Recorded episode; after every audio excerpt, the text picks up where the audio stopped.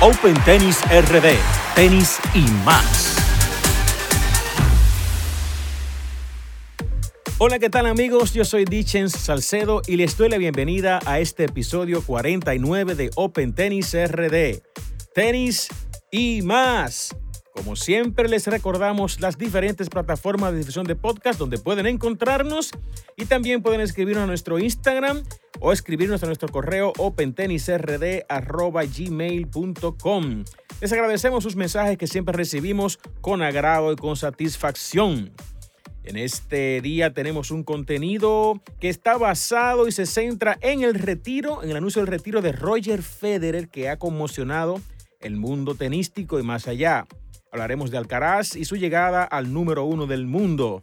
Hablaremos del Mango Tennis Open, de la Champions League y del Camels Open, entre otros temas. En este día y como siempre nos acompaña Emil Pimentel, el King. Bienvenido, Emil. Hey, estamos aquí, Dichen, felices de volver a hablar del tenis, aunque un día muy triste. Sí. Eh, era algo como que uno como que lo sabía, pero como que se negaba a creerlo. Pero ya con el anuncio oficial, como que uno se, uno, uno se entristeció leyendo, escuchando el, post que puso Federer leyendo la carta. Sí. Eh, y realmente a mí, por ejemplo, se me aguaron los ojos cuando lo, escuché y es un día realmente triste. Sí, para el sí. Ahorita cuando llegue el momento vamos a hablar un poquito de eso, de cómo eligió hacer su comunicado y demás y lo que experimentamos al enterarnos de esto y todo lo que pasó anteriormente. Pero vamos a ir al contenido y vamos a hacerlo esto en un orden, eh, dejando a Federer para el final como debe ser, hablando de, esta decisión que ha tomado. Vamos a comenzar hablando acerca del tenis local. Arrancamos Takataka con el Camels Open. El Camels Open ha iniciado, ya tiene una semana jugándose en las canchas del Hotel Jaragua. Eh, esta versión ha incluido a las damas, si no me equivoco, es la primera vez que incluyen damas el Camel Sí, primera, primera versión que incluye damas en el Camel Open. Eh, ah, y tiene una buena afluencia de la rama femenina. La rama femenina, tú sabes que siempre le da como un, toque, claro. caluroso a los eventos, que, que nunca cae mal. Sí, sí, sí. Tener la presencia de damas siempre es muy refrescante y la verdad es que es bonito ver a las damas jugando tenis y entregadas a este deporte que tanto amamos. Entonces el Camel se está jugando y está desarrollándose con normalidad. Así que vayan nuestras felicitaciones para Doran y para Tony que están ahí fajados en este evento del Camels Open. También ya inició la tercera temporada de la Champions League, que también ha implementado, ha permitido el ingreso de las damas mezcladas con los hombres en las divisiones 6 y 7 específicamente, y se está jugando con mucho entusiasmo.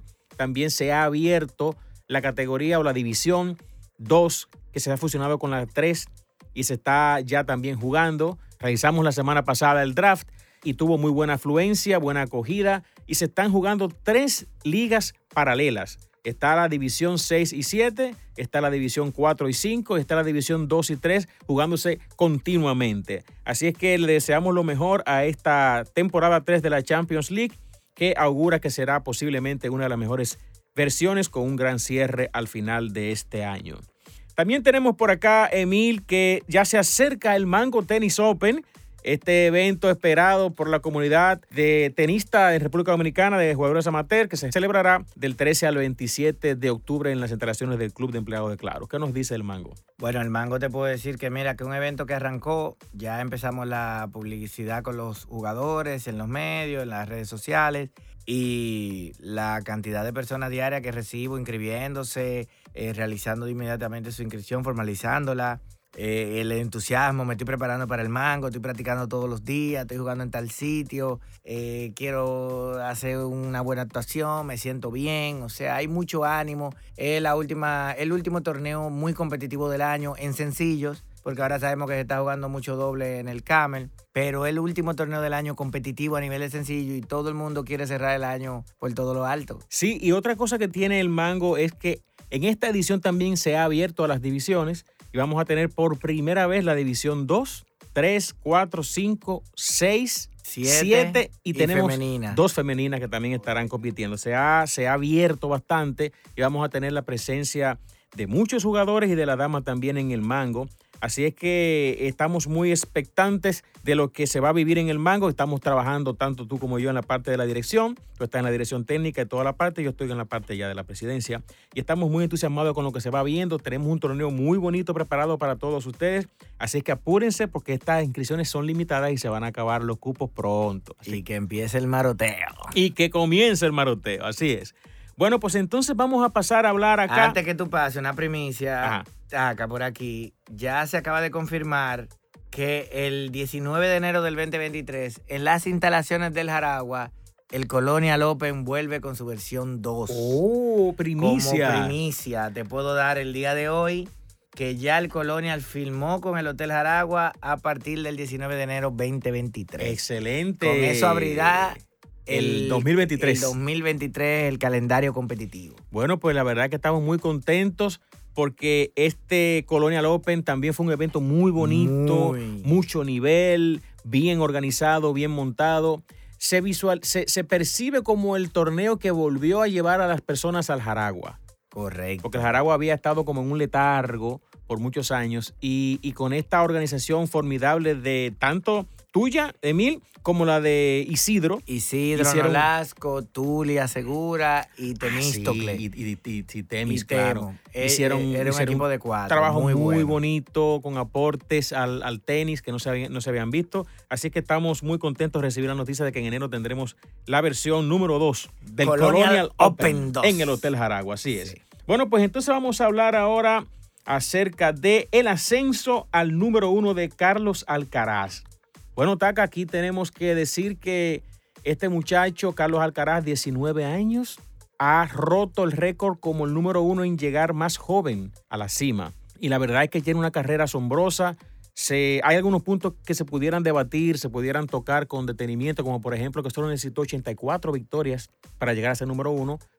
algo, algo que te puede decir eh, eh, por un lado ciertas cosas y por otro lado otras cosas. Primero, ¿cómo es tan posible que con tan pocas victorias se llegue a número uno? Bueno, estamos en unos tiempos en donde... Exacto, sí, te puedo decir que el tema pandemia, el tema, el tema de la guerra de Ucrania ha influido en eso. Primero, Novak Djokovic, que él era el que se perfilaba a ser número uno, lo, el tema de la vacuna lo ha alejado de dos Grand Slam.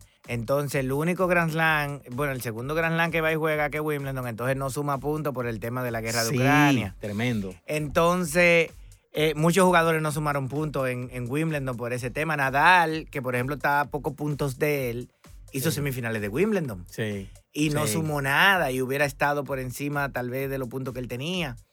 Entonces, porque Nadal tiene el propio Medvedev que, que, estaba vetado de jugar en Wimbledon.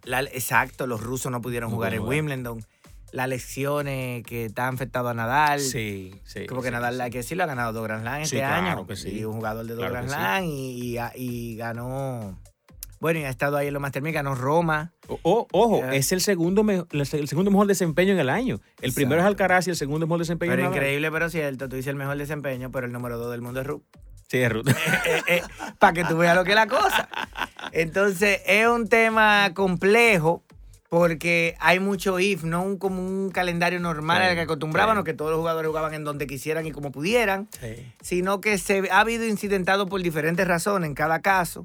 Entonces, pero es número uno, no se, lo va a quitar nadie. Y por poco iba a ser número uno Ruth, ¿eh? sin haber ganado ni siquiera un Master 500. Increíble. Ganó solamente 250 y, y, y, no ha podido, y Challengers y cosas de eso. Que ganó, de hecho, acá el Challenger en el 2010 18, si mal no recuerdo aquí, Ruth, o en el 16. No, él perdió de Víctor aquí, en semifinales. Y, no ganó un, un, Yo creo que Carper no ha ganado Miles. ¿No ganó Miles? Yo creo que perdió de Víctor. sí, él perdió de Víctor, 6-3, No, pero sí, pero no creo que haya Recuerdo, ganado. en el 2017. Ganó Dunhur. Ah, ganó, Sí, ganó. Pero yo, bueno, la verdad que no pensaba que él había ganado. Yo pienso que no, que no. ha ganado. Él sí lo compitió creo que uno o dos veces y la perdió de Viti la que jugó. Claro, el muchachito no, no, no, años. claro. Que jugaba durísimo. Claro, no, y consistente. Ruth es un jugador que hay que, hay que destacar sus méritos. Es cierto que no tiene un tenis que desborde a nadie, no tiene esa gran potencia ni en su derecha ni en su revés, no tiene como esas esas, esas es muy inteligente y muy, y muy consistente. es muy consistente, se mueve bien, lee bien el juego. Y también sabe que es muy fuerte mentalmente. Muy fuerte. Mira que esa final de US Open que jugaron él y Alcaraz, no se sentían los nervios. No. Y ellos cierto. los dos tenían que estar muriendo. Claro que ahí. sí. Porque tú sabes que tú tienes un, tu primer Grand Slam, que para mí era lo Sí, más grande sí, que se estaba jugando ahí. Y segundo, Guase número uno del mundo, que económicamente también y a nivel de prestigio de tu carrera representa mucho. Claro. Y no se notaba. No, no se notaba. Si ellos estaban asustados los dos, tenían mucho nervio, no se notaba. Me- no fue como cuando Tien y Esberet, ¿tú te acuerdas? Sí. Que los dos se estaban muriendo en cancha, no, sabían fue- qué hacer. Eso fue penoso. Eso fue penoso porque los dos, los nervios se lo estaban Sí, comiendo. sí, sí. Y Zverev, que venía jugando súper bien, se cayó. No, no, después que se vio que podía ganar, porque él fue parece que sin expectativa, y cuando se vio que podía ganar, se le metía los mismos nervios que tenía Tien desde el Game 1. Y estos dos salieron a ese final y yo dije, wow, increíble, como si jugaron con los nervios. Ni se notó. La verdad es que en el partido solamente hubo un momento en el que Ruth bajó un poco y hasta se dobló. Fue en un tiebreak que pasó eso. Ah, en el tiebreak del tercer César. Sí, eh, ahí Ruth bajó de una manera Sí, Alcaraz le dio 7-1. extraña porque si Alcaraz perdía y Pero al- no era tan visible. No, no, no. Si estaba nervioso, no era tan visible. Correcto. Porque correcto. cuando estás muy nervioso, tú ves muchos errores como pendejo, que tú dices, eso no es un error de un pro. Ellos no se notó. A mí me sorprendió que los dos afrontaran esa final con un nivel de, por lo menos de lo que transmitían para afuera, y de- era Sí, increíble. sí. Y- y- Increíble. Y, otra cosa también, hay muchas cosas a, desta- a destacar. Eh, eh, tal vez en otro programa hablaremos un poco más de, de- de este caso de Alcaraz y su ascenso al número uno, la proyección que se hacía de él, lo que se está viendo y lo que se espera, porque hay mucho material. Y hoy vamos a hablar acerca de Federer bastante en un momentito. Pero sí que no quisiera dejar la oportunidad para hablar de, de cómo este muchacho se nota una madurez muy rápida. El Alcaraz del US Open del 2021 y el del 2022, la, la diferencia es enorme. La Sí, diferencia física, mental y en el mismo partido se nota mucho. Pero Ya se veía porque fíjate que él irrumpe, él llama la atención de manera firme en el mundo en el US Open del 2021. sí, Eso cuando que- le gana anticipa. ¿Me entiendes? en un Exactamente. partidazo. y, y ahí en realidad el tipo, oh, pero ven acá, es cierto. Pero ahora llegó arrolladoramente en, en- en- en este, ya esperando de que él realmente podía ser uno de los ganadores. Ahora, ponte a pensar, Dichen. Mira Alcaraz cómo llega. 19 años. En el tour full tiene como dos años, como mucho. Como dos años nada más en el tour. sí. Porque hay que decir que la pandemia a él le, le frenó muchísimo. Y si yo te dijera hoy, Tisipa tiene más talento, eh, Alcaraz tiene más talento que Tisipa. Bueno, eh, eh, eh, es, es subjetivo. Eso tal vez Es tú digas, no, los dos tienen todas las herramientas. ¿Qué me debe? Los dos tienen todas las herramientas. A mí, para mí, tiene un, tiene un poco más de, de- de talento a esa edad. Sí, pero ponte a- al nivel de hoy. Él es un par y él llegó ahí. Lo que no ha podido hacer Tisipa, que tiene tres o cuatro años en la élite. Lo que no ha podido No, hacer claro, Zverev, claro. que tiene tres, cuatro, cinco años en la élite. El mismo team. No digo Medvedev porque ya Medvedev lo ha hecho. Ha sido uno y ha ganado Grand Slam y todo lo demás. Tim ganó Grand Slam. Ganó no pero, lo- pero ganó. Sí, pero lo ganó. Sí. Eh, Él se lo ganó a Capelrud, tampoco fue que se lo ganó a Nole, ni que se lo ganó a Rafa, hay que decir la verdad. Mira cómo él logra algo que otros que ya tienen años establecido en el tour a ese nivel y que tienen el talento para lograrlo porque tienen todo el potencial del mundo. Y no lo hacen para que tú veas la diferencia mental Ah, no, claro. que tiene Alcaraz ya con relación a Tisipa, con relación Claro, a Pérez, claro. al mismo Tien, con relación a Berretini, que está ahí hace tiempo. Sí. Entonces, increíble que estos jóvenes de ahora, la mayoría mentalmente, no, No tengan quieren, no. esa. No. Claro, en los tiempos de Roger, Rafa y Nole, había mucho duro mentalmente. Eh, eh, Murray era durísimo. Sí. Lo que pasa es que siempre chocaba con ellos tres, que Claro. eran una élite diferente. Eh, Ferrer era durísimo de Sí, cabeza. sí. Song era bueno, Sí. pero, pero su cabeza no El- daba el- para ese tipo de El juego. mismo de él, porque por las Del lesiones. Potro, Verdish, Verdis, muy que, bueno, que tenían claro. un juegazo y siempre llegaban, pero cuando lo veían a ellos, el nivel que ellos le exigían de regularidad y de nivel era un poco mayor y ya ahí como que el eh, había un problema. Claro. Pero como el Caras llega, esto que yo te menciono tienen cinco años ahí y no, lo han se le- logrado. No se le ve. Por El eso, por el eso. mismo no hizo nada en este 2021. No. Nada. Y, y es de lo que más partido ganado tiene, para que tú veas cómo es la cosa. Sí. Pero no ha logrado nada importante. No ha ganado, yo creo que no ha ganado un Master 1000. No, no ha ganado. En los Grand Slam no ha tenido una actuación que digamos nada. No. O sea, increíble, increíble lo penoso de eso. Alcaraz sí se le aplaudo. Pienso que todavía mucha gente se ha ido con el, con el amague. Ya ganó, ya número uno, este es el próximo Vitri.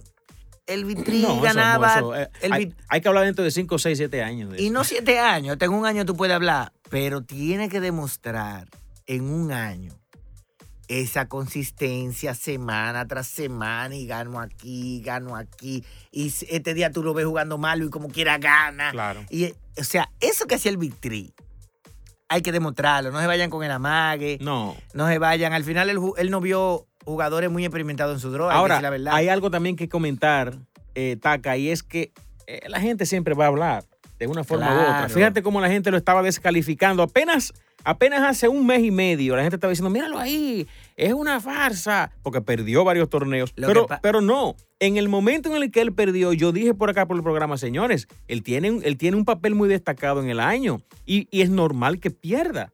Ahora bien, vamos a ver qué pasa en lo adelante y míralo ahí, o sea, Ahora, dice, lo que pasa es, porque hay que decir la verdad, eso es lo federiano nosotros. Los federianos estamos en set de un nuevo Federer. Ya perdimos al, al nuestro y ya tenemos un año y pico sin ver al nuestro jugar. Y estamos en set de encontrar el otro. Entonces, cada vez que tú crees que uno es, ah, este, Sí. el mismo Kiryu que encendió en este verano. Todo el mundo volvió a decir, coño, mira Kiryu ahí ya. Y entonces viene con, con, con Cachanó y se cae. Entonces tú, el federiano que está loco por encontrar el otro talentoso, exitoso como Federer, cada vez que se emociona con uno y que viene entre torneos y se caen, ya tú, ah, Sí, este sí, otro sí, bluff de eso. me Ahora, engaña. eso es normal porque también decían que él era el sucesor de Nadal. Decían que hasta estaban diciendo que él era de la escuela de Nadal y eso no es falso. Bueno, te puedo decir hoy que el entrenador de Federer, Luigi, Luigi, Luigi, Luigi sí. dijo, habló de Alcaraz como el sucesor de Federer. Hasta, No a- de hasta. Iván Luigi dijo eso. Sí, yo lo, lo en punto de breve, la entrevista que dio hoy, muy interesante.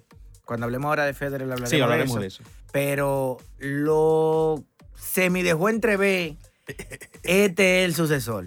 Bueno, pues ahí. fíjense, vamos a pasar entonces a hablar acerca de- del retiro de Federer. Y para dar inicio a esto, quisiéramos decir algunas, algunos pocos datos de, de tantas cosas que habría que decir de Federer. Queremos anunciarle a todos nuestros seguidores, nuestros oyentes, que vamos a hacer un programa especial dedicado a Roger Federer. No va a ser en el día de hoy. Hoy vamos a hablar bastante, vamos a hablar un poco de este retiro y algunas cosas destacables que tenemos por acá, pero haremos un programa especial de eso. Así que vamos a arrancar diciendo Roger Federer, 41 años de edad, 25 temporadas en 24 años de carrera. Tiene varios récords y muchos récords todavía, importantes por ahí como el de semanas consecutivas, como número uno. Nadie ya ha llegado hasta este momento a tener consecutivamente 237 semanas como número uno, consecutivos, sin, interrupción, que fue del 2 de febrero del 2004 al 17 de agosto del 2008. Y en total tiene 310 semanas, o sea, en eh, overall, de, de semanas acumuladas que no fueron consecutivas. También tiene los récords en títulos de Basilea, su ciudad natal, con 10. Tiene 10 en Halle, tiene 8 Wimbledon, récord también, 7 Cincinnati y tiene 6 títulos de ATP Finals. Eso, esto solamente es un poquitito, porque hay muchos otros más. eh, eh, eh, Bueno, eso es un récord, pero nunca se ha retirado de un partido. Ah, bueno, está por acá. Después que lo empezó. Justo el siguiente. Nunca abandonó un partido en 1526 partidos de singles y 223 partidos de dobles. Aquí lo tenía justamente lo que tú acabas de decir. Tiene una de las seasons más prestigiosas del tenis, creo que fue con 96 victorias y 5 derrotas nada más en un año. Así es. Novak Djokovic tuvo cerca de ese de ahí. o- así o- es. Aquí tengo otro récord. De 2006 a 2007 acumuló 41 victorias consecutivas. Nadie ha ganado de forma consecutiva 41 partidos. Así consecutivos. Del 2005 al 2006, Nadie, eh, y Novak en el consecutivo. 2011. consecutivo no. ¿Cuánto hizo Novak? Habría que No, buscarlo. no tengo ese dato, pero está en los 2011 récords. de Novak estaba lejos también. Sí, pero no consecutivo, porque Porque perdió, fue- Sí, no. Desde Australia hasta Roland Garros, Novak no perdió en el 2011. pero no llegó a 41 victorias. Porque, ah, pues hay que ver ese porque este es un dato de la ATP que yo estoy pasando. No, no es, un, es un dato oficial Y de la ATP. Ah, bueno, sí, Nadal fue en Clay, pero fue en Sí. Clay, no fue consecutivo. Sí, Pero hay que verse de Novak. Hay que verlo, sí. No sé Pero aquí, son. Estos son datos de la ATP que, Sí, estoy, sí, estoy dando. Puede ser. También hay otra, otra por acá que es que del 2005 al 2006 hizo 17 finales consecutivas. Ver Es una locura. King. 17 torneos consecutivos estuvo en finales. También acumuló 65 victorias consecutivas sobre césped del 2003 al 2008. Esto es en césped. Cada vez que jugó césped del 2003 al 2008, o sea, 60 y- Ganó. 65 victorias consecutivas. Wow. Eso es asombroso, señores. 65 partidos ganados. consecutivamente en esos cinco años. Estos son solo algunos de los, de los números de, De Roger los Federer. Tantos números. De Roger Muchísimos Federer. números, muchísimos números. Bueno, hablando de, de esta noticia que sorprendió al mundo en parte, porque la verdad que tenemos ya un tiempecito esperando que él se va a retirar, que si se va a retirar en Wimbledon. Yo recuerdo en 2017 cuando él regresó de aquella pausa que tuvo de seis meses, cuando él regresó que ganó Australia, ganó Miami y ganó Indian Wells, que estaba tremendamente bien. Wimbledon. Cuando llegó a Wimbledon, todos decíamos, bueno, muchos decíamos, yo era uno, si él gana Wimbledon se va a retirar. Lo Pens- ganó y siguió. Pensaba yo. Ganó y siguió y después siguió Y ganando por ahí. Ganó Australia el año Ganó siguiente. Australia, o sea, eh, la verdad que Wimbledon la pierde con Novak en el, en el partidazo los doble match en el point. 19, Eh, eh, o sea, el año siguiente, en el 18. fue en el No, 18. en el, en el- ajá, en el 18. ¿No fue en el 19 que pasó eso? No, No. en el 19 él pierde de Kevin Anderson en un juego largo que él tenía ganado, inclusive 12 a 0. en Wimbledon. Sí, y Novak va con Kevin Anderson a la final y se la gana en el 2019. Ok. En el 20 no hubo, No, con la no, no. pandemia. Y ya perdió con Y el Hurkacz. 21 fue que Novak le ganó a Berretini y ahora el 22 le ganó Sí, que a... Federer perdió con que estaba muy mal Federer. Ajá, y ahora el 22 le ganó a Kyrgios. Así es. Entonces, definitivamente eh, un, una- un retiro que estaba siendo ya muy comentado desde hace años. Eh, fíjense no, que él, lo están retirando desde el 2003. desde el 2013 exactamente. Lo están Y- y- retirando. sí, pero de- él siempre nos sorprendió. Y, y yo, la verdad es que sí esperaba que iba a anunciar el retiro, pero no de esta forma. Yo pensaba que iba a ser como en un torneo, posiblemente en su, en su Basilea. Pensaba Tú sabes yo. que yo pensaba que él iba a ir a la Labor, ahí lo iba a anunciar y después iba a ir a Basilea a cerrar. Pero, Es que no está bien, no está nada bien. sí, pero no es nada bien porque ya son dos o tres juegos y me voy. No es que tampoco tengo que estar muy ready. Pero él para mí, tú sabes que la Labor es de él. Sí, claro, claro. Y entonces él no le va a dar a Basilea el privilegio que él le pueda dar su evento para enaltecer su evento, retirarme aquí en mi, en mi torneo. Entonces yo pienso que él tomó una buena decisión comercial de decir dónde voy a cerrar en mi torneo. Eso es posible. Porque Basilea con todo y que el fútbol key y seguro le van a hacer algún homenaje ahí Claro, él va- claro. y él va a ir a recibir lo que sea que le den ahí en su país. Pero su retiro oficial y ese merca- mercadeo que él va a dejar ahí de cierre, si yo fuera Roger, no es verdad que se lo voy a entregar a Basilea No. teniendo yo un evento mío. Ahora bien, yo por lo menos, ese- esta es mi interpretación. Mira que yo me di cuenta, aunque dice vi que eso como de ahora, de que yo vi que él tuvo el, a- al Victory con él ahí a Murray. Todos sabemos que Murray ya no es un No, competitivo de nada. Es un jugador rol de la ATP. Y él agarró y reunió. Porque él siempre llevaba a Rafa, llevaba a Nolan, nunca lo llevaba a los dos, Sí. porque hay que pagarle unos cuartos, los dos son muy Sí. caros. Pero cuando yo vi que él decidió a todito, como vamos a estar juntos nosotros, lo que dominamos una era, dije yo, ahí viene algo. Y él lo anuncia antes para que no sé qué, para que se reviente eso. Taca. Porque no, también imaginas? no lo puede tirar ahí en medio del evento. Tiene que hacer como hizo el US Open. Serena anuncia, me voy, me voy en el US Open. La, la boleta se dispararon de un día. No. de- automáticamente No, Serena dijo espérate, eso. este año rompieron récords. Pero todo es el efecto Serena. Claro, claro. Automáticamente, ellos estaban vendiendo de que X cantidad de boletos. Y automáticamente Serena dijo, me voy y me voy en el US Open. Di que eso se, se fue a la No, no, rompió los récords este año. de de Entonces, él dirá, bueno, déjame anunciar para que tú verás que la ley de la hora no hay boleto y la que aparezca No, no, no, claro, todos los cuartos claro. del mundo que tú no, te no, y además, de- además Y- lo, más importante no, no- no- no solamente eso, sino los, los sponsors, el patrocinio. Claro. Ah, no, Ay, ahora, tiene que estar lleno de la puerta llena de gente diciéndole, Roger, mamacita. espérate que esa, esa despedida yo tengo que estar ahí. Imagínate. Yo tú. tengo que estar y buscarme ahí.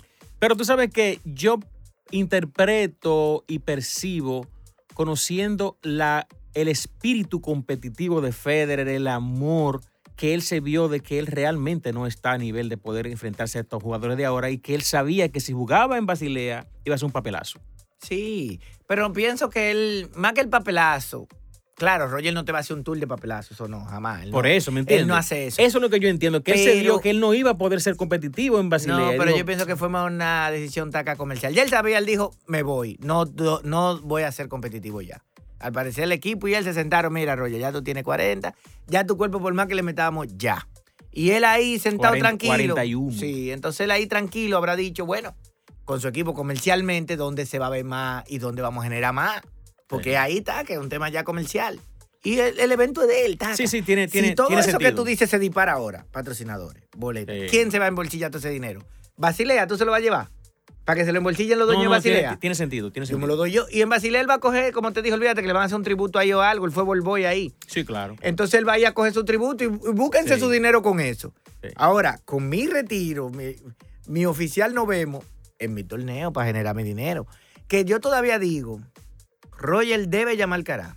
Invito al Cará para ya en el plantel de lo, de lo europeo y juego un doble con Alcaraz. Lo- Aunque no sé qué tan comprometido está él, porque él tiene que jugar un doble con Nadal obligatoriamente Sí. ahí para despedirse. Sí, Y no sé si quiera jugar el otro con Nova, que fue su otro gran rival. sí. No sé qué tan comprometido él esté ahí.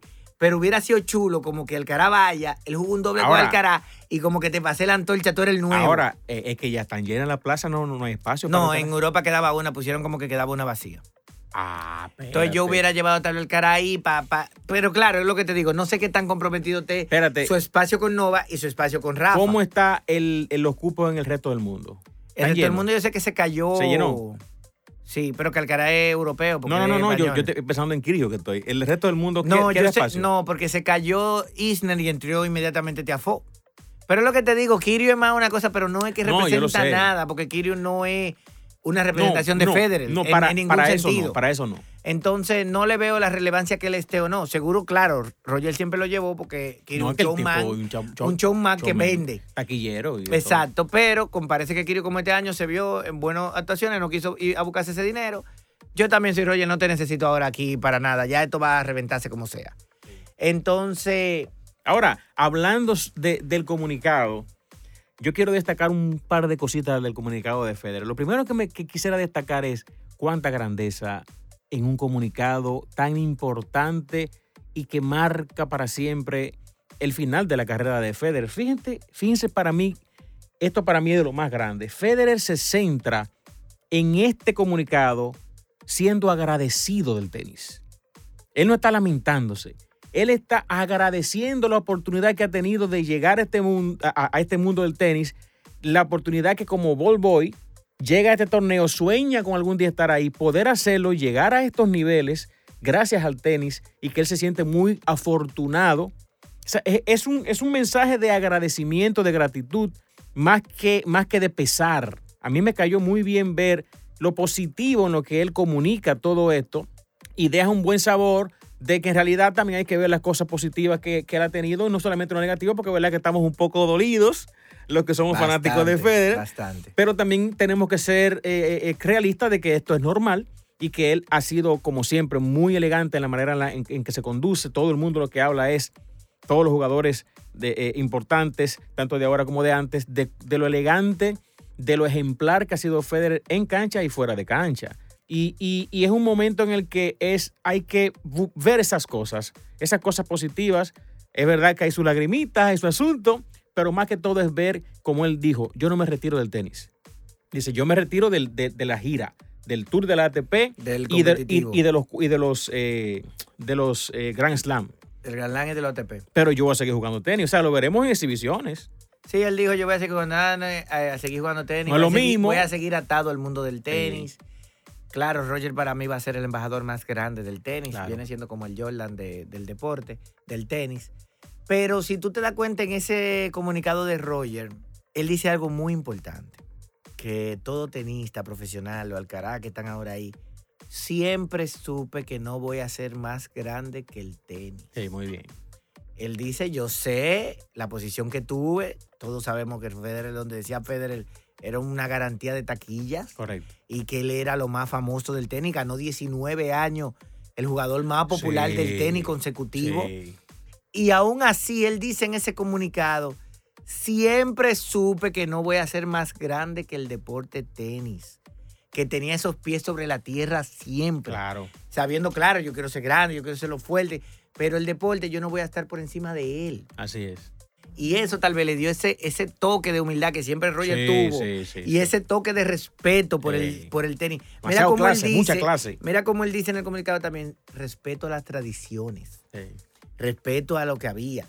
O sea, es un respeto al tenis que él le tenía y se notaba. Mira que no retirarse de ningún partido es un respeto que él demostraba al tenis un respeto al rival.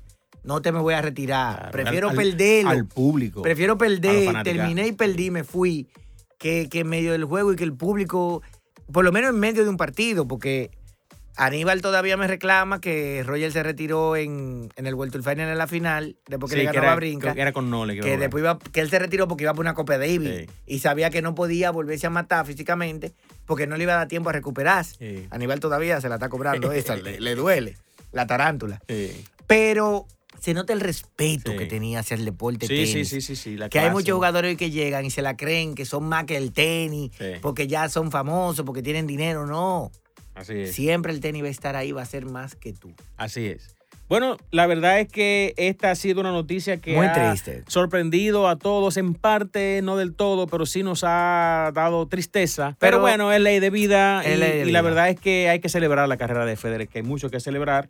Re- queremos reiterarles a nuestro público que vamos a hacer un programa especial donde vamos a hablar ya sobre, sobre muchos puntos Partidos importantes, importantes, partidos, momentos, momentos, cosas de cosas muy Situaciones que destacables. vivió Federer. Sí, así es. Vamos a traer posiblemente uno o dos invitados más acá. Sí. De hecho, eh, en ese programa especial vamos a tener los comentarios y las opiniones de figuras importantes del mundo del tenis. Eh, hay sorpresas de, jugad- Sí. de comentaristas y jugadores internacionales que vamos a tenerlo acá en Open Tennis, dando nuestro mensaje eh, de manera audible acerca de su opinión de Federer. Así que adelantamos esto para el próximo programa que haremos dedicado a Roger Federer. Así es que vamos entonces a pasar a la parte de los próximos torneos que tenemos acá en agenda, internacionalmente y también nacional, para ir finalizando este episodio. Tenemos los próximos torneos. Se jugará la Labor Cup ya mismo, del 23 al 25 de septiembre. Eso es allí mismo la semana próxima. ¿eh? También tenemos Tokio del 3 al 9 de octubre.